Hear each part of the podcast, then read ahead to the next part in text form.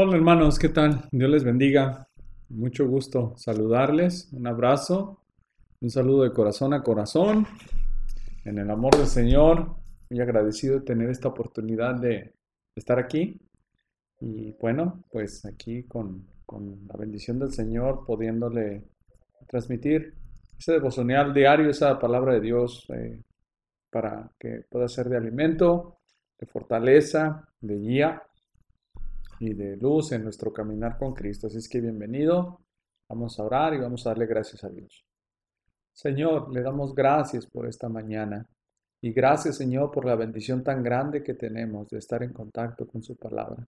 Es una bendición poder recibirla, Señor, y es un gozo muy especial en nuestro corazón poder tener el honor, la satisfacción, Señor, eh, esta bondad de su parte de poder, Señor, tener una relación con nosotros. Le alabamos, Señor, le damos gracias por ese perdón de nuestros pecados y le agradecemos también, Señor, porque nos permite, Señor, tener este lugar, Señor, y los hogares para poder llegar, Señor, a cada uno de mis hermanos, Señor. Bendícele, Señor, no solo a mis hermanos de Iglesia Manuel, a todos los que llegue este mensaje, Señor, gracias. Gracias por sus vidas, obra en sus corazones también. En el nombre de Jesús, amén.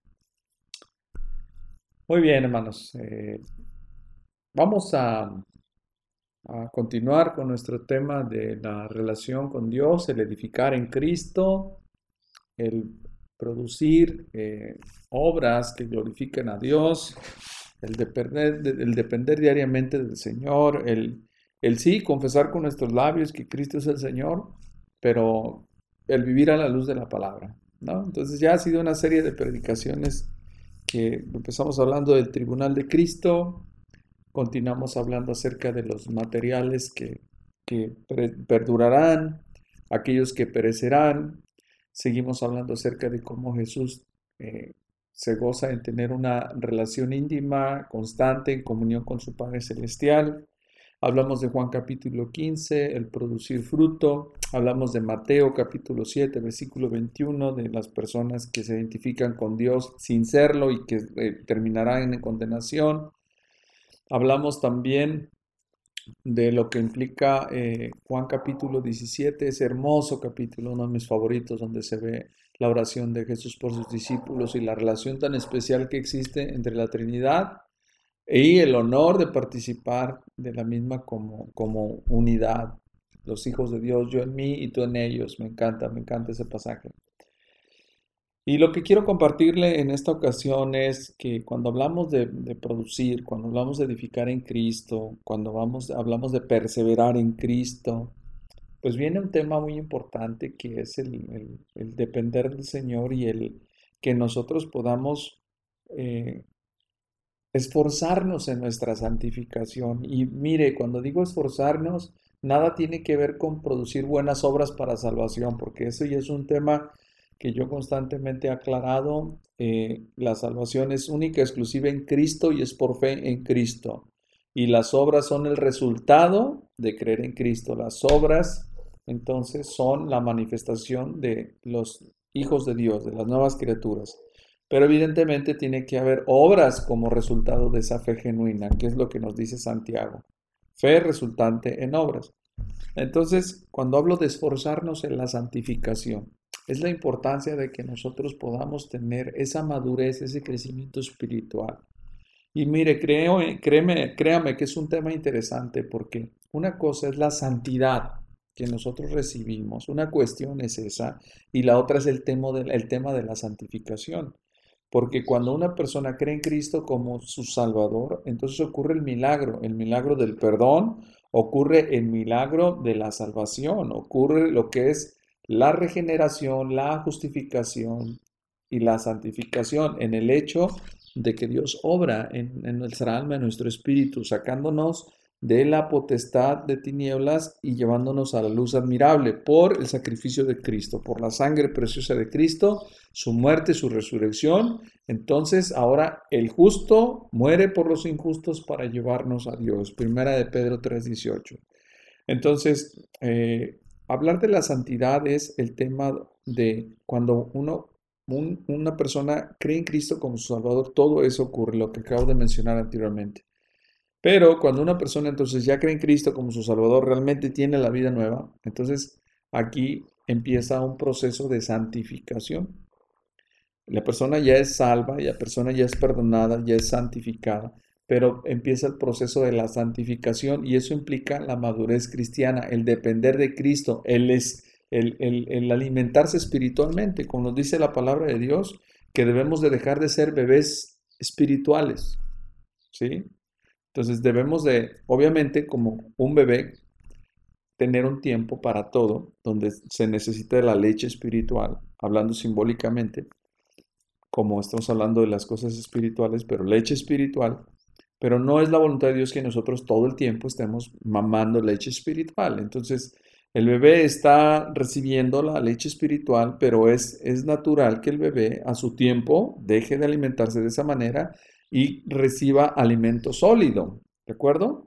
Entonces es algo natural. Así, de la misma manera, el creyente en ciertas etapas de su vida empieza con alimento espiritual, como leche espiritual, que podemos eh, mencionar como son los mandamientos, las bases, los, los, los, fundamentos, lo, lo, que es lo sólido, ¿verdad? La doctrina, y tiene que empezar a crecer, a dar pasos de fe, a confiar en el Señor y entonces a pedir alimento más sólido. Y eso implica madurez espiritual. Este proceso le llamamos santificación. Entonces, importante, no puede haber santificación si no hay salvación. ¿Sí? Si una persona se esfuerza, se esfuerza en su santificación sin Cristo, eso no va a otorgar ninguna santidad a su vida. Todo comienza en Cristo y continúa en dependencia de Cristo en un proceso de la santificación. Entonces, solamente para hacer esa diferencia. Entonces, cuando hablo de esforzarnos en la santificación, estoy hablando de esto. Ya estoy en Cristo y mi responsabilidad es ahora edificar en Cristo. ¿Cómo? Esforzándome en la santificación. ¿Sí? Escuché unas palabras que vienen a mi mente del pastor Sugel Michelin, que dicen que la responsabilidad del pastor es prepararse para darle alimento a las ovejas. Tiene mucha razón, pero asimismo también comenta que la responsabilidad también de las ovejas es prepararse para recibir adecuadamente ese alimento. ¿Sí? Entonces, ¿cómo podemos nosotros esforzarnos en este aspecto?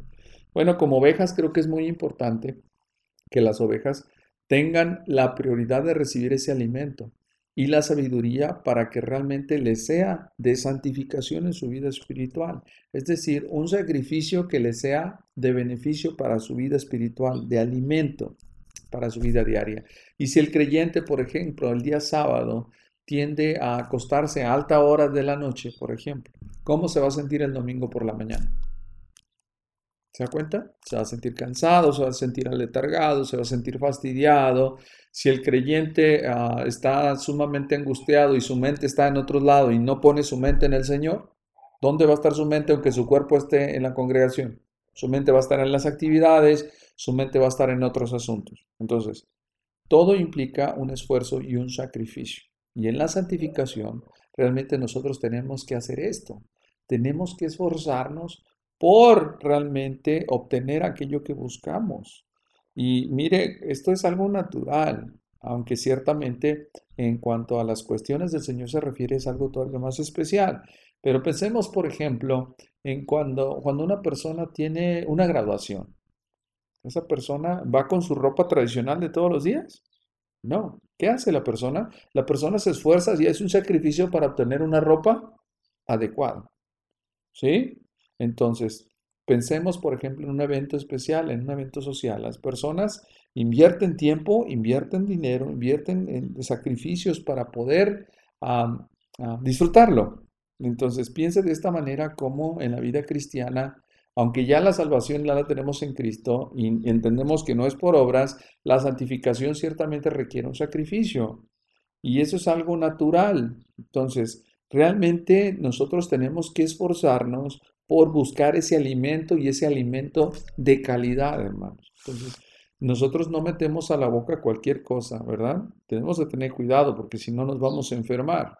Eh, y, y, creo que es importante que cuando hablamos de alimentarnos espiritualmente, sepamos que el alimento siempre requiere una responsabilidad de nuestra parte.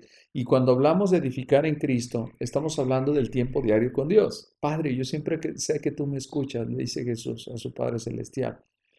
Y bueno, si nosotros sabemos que Dios siempre nos escucha, tenemos que tener la responsabilidad de hablarle. Tenemos que tener la responsabilidad de aportar un tiempo diario con Dios. Y créame que eso realmente es un sacrificio. Y eso es, una responsabilidad. ¿Por qué? Porque es un esfuerzo que hay que poner de nuestra parte. Pero es un esfuerzo que vale la pena. Así como usted se levanta para comer, así como usted se levanta para ir a trabajar, así como usted se levanta para hacer sus labores diarias y requieren un esfuerzo, un sacrificio, nosotros tenemos que tener la responsabilidad de sacrificarnos o abstenernos de cosas que no nos benefician. Entonces, hablar de edificar en Cristo implica una lucha, una lucha diaria y un esfuerzo. Y la vida cristiana es para valientes, no para cobardes. La vida cristiana es para personas que realmente aman a Dios. Y entonces implica sacrificio. Y te tienes que levantar más temprano y tienes sueño y te levantas. Entonces eso es importante. Tus ojos están cargados de sueño horas, pero ¿sabes qué tan importante es el alimento espiritual? Muy bien. Entonces lo que vamos a hacer el día de hoy es la, leer la palabra de Dios en 1 Corintios capítulo 9 y vamos a ver el versículo 24 al 27. Primera de Corintios 9 del 24 al 27. Ahora, el apóstol Pablo en este pasaje está hablando de este tipo de esfuerzo en la vida cristiana, de sacrificio en la vida cristiana. El apóstol Pablo no está hablando de perder la salvación en este pasaje, está hablando acerca de la santificación y está hablando acerca de tener la sabiduría de cómo nosotros debemos de capacitarnos, de esforzarnos en la vida cristiana para tomar las mejores opciones. Y él toma un ejemplo muy importante, eh, las competencias. ¿Sí? Entonces, vea lo que dice 1 Corintios capítulo 9, versículos 24 al 27. Dice, ¿no sabéis que los que corren en el estadio, todos a la verdad corren, pero uno solo se lleva el premio? Corred de tal manera que lo obtengáis.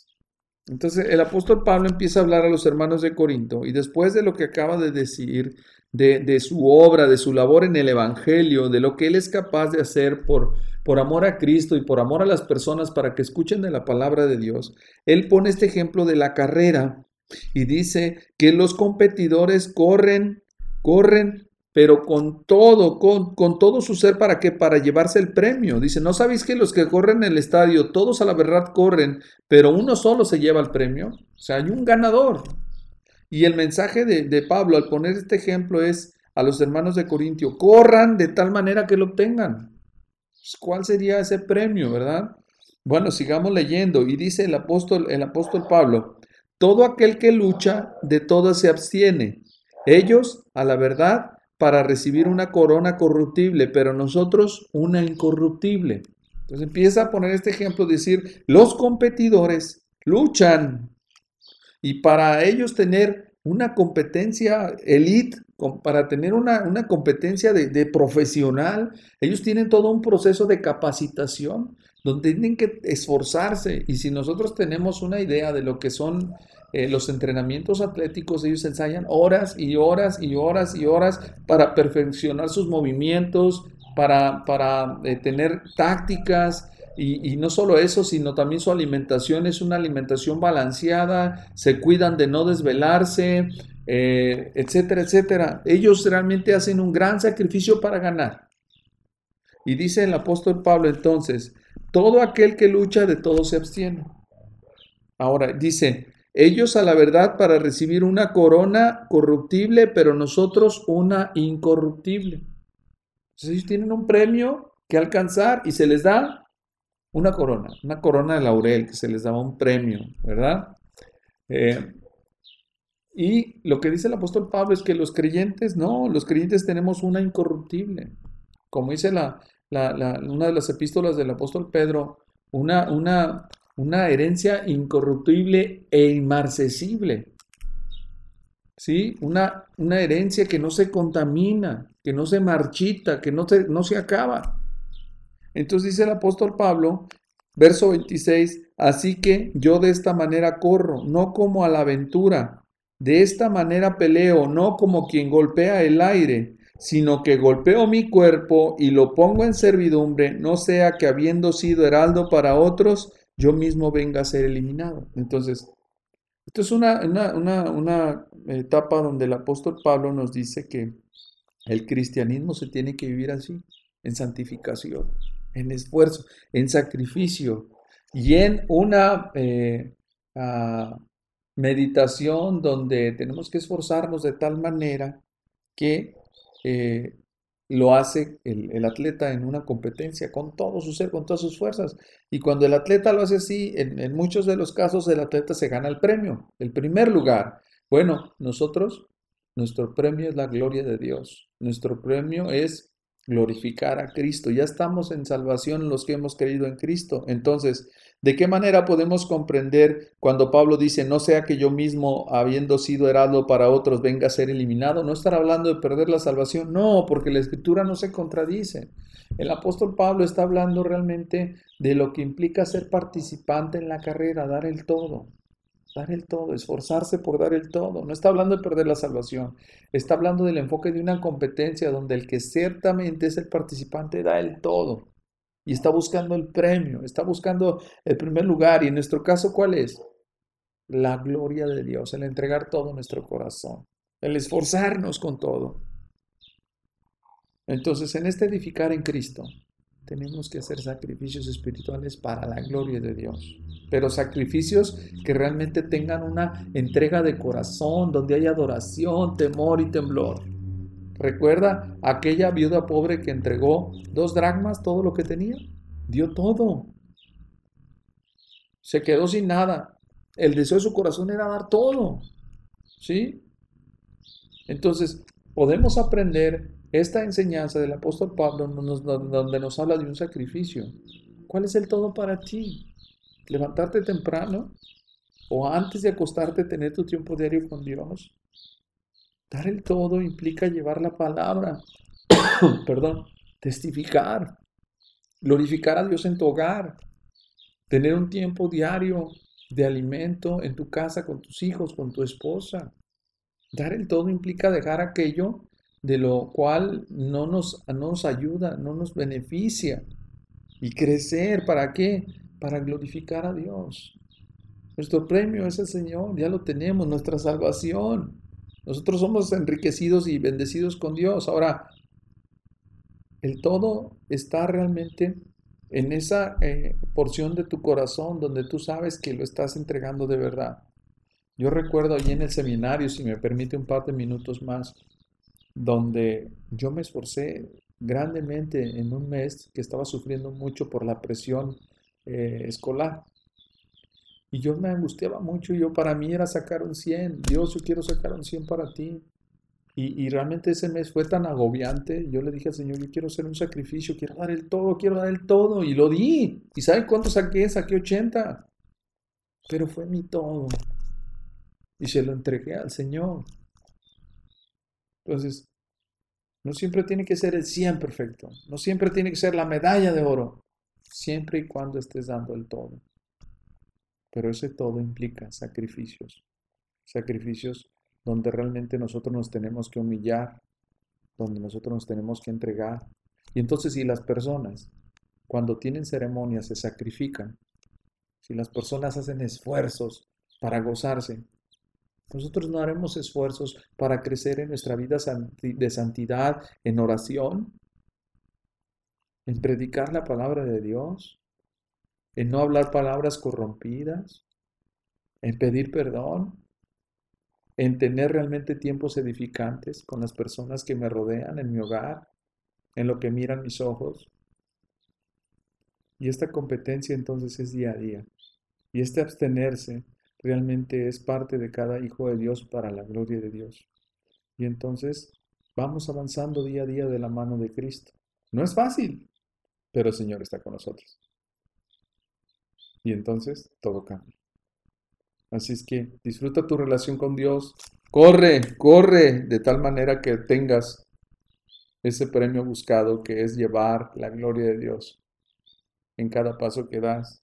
Abstente de aquello que te estorba y recibe esa corona incorruptible a su tiempo. Sacrifícate en el Señor, vale la pena. Esfuérzate en el Señor. y por siempre y para siempre diremos gloria al nombre del Señor. No para que otros nos vean. Este sacrificio es exclusivamente para Él, porque Él lo merece. Vamos ahora. Gracias, Señor. Estamos tan agradecidos de poder, Señor, vivir para tu gloria. Gracias, Señor, porque sabemos la lucha tan fuerte que es, Señor, estar en este mundo. Tú nos entiendes, porque tú fuiste tentado en todo, pero sin pecado, Dios. Así es que podemos clamar a ti, pero lo maravilloso es que esta carrera es contigo, tú a través de nosotros. Y te alabamos por eso, Señor. ¿Qué haríamos, Señor, en esta carrera si tú no fueras, Señor, nuestro Salvador, ni nuestro Libertador, ni quien guíe nuestros pasos? Estaríamos perdidos, Señor, pero en ti hay fortaleza, hay gozo, hay sabiduría y hay esperanza. Bendito y alabado seas. Gracias en el nombre de Jesús. Amén. Dios les bendiga, hermano.